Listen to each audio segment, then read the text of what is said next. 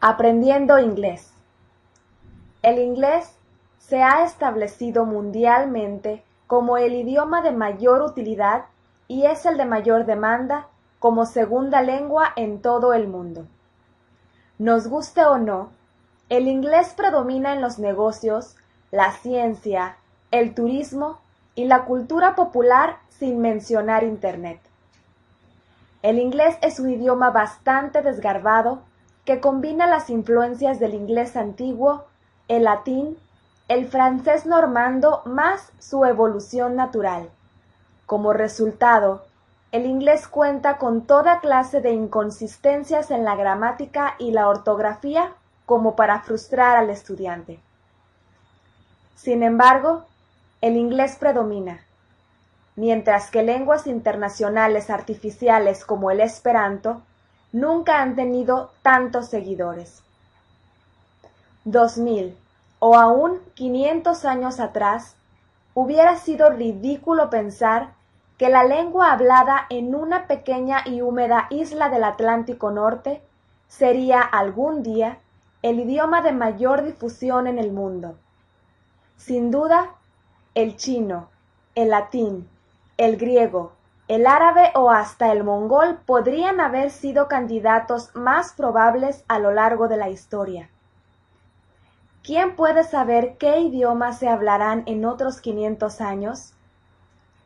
Como lo explica Spencer Wells en La travesía del hombre, una odisea genética. A pesar de que el sogdiano fue una vez la lengua franca de la ruta de la seda, de la misma manera que el inglés es en la actualidad el idioma comercial.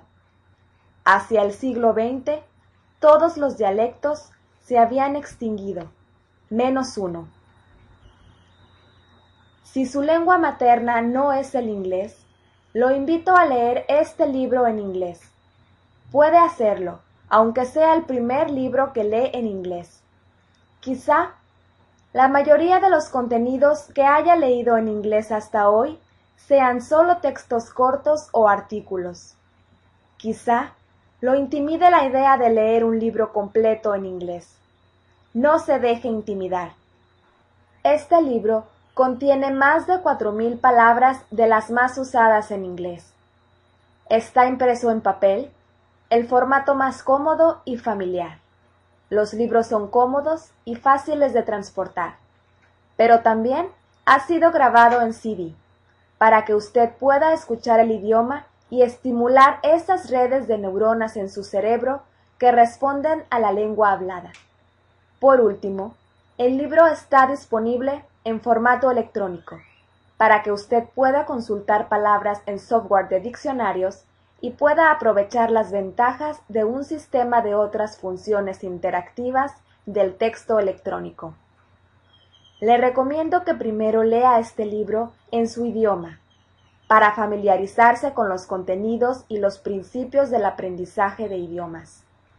Pero luego, escuche la versión en inglés, parte por parte, y lea los textos electrónicos correspondientes para asegurarse que comprende lo que está escuchando.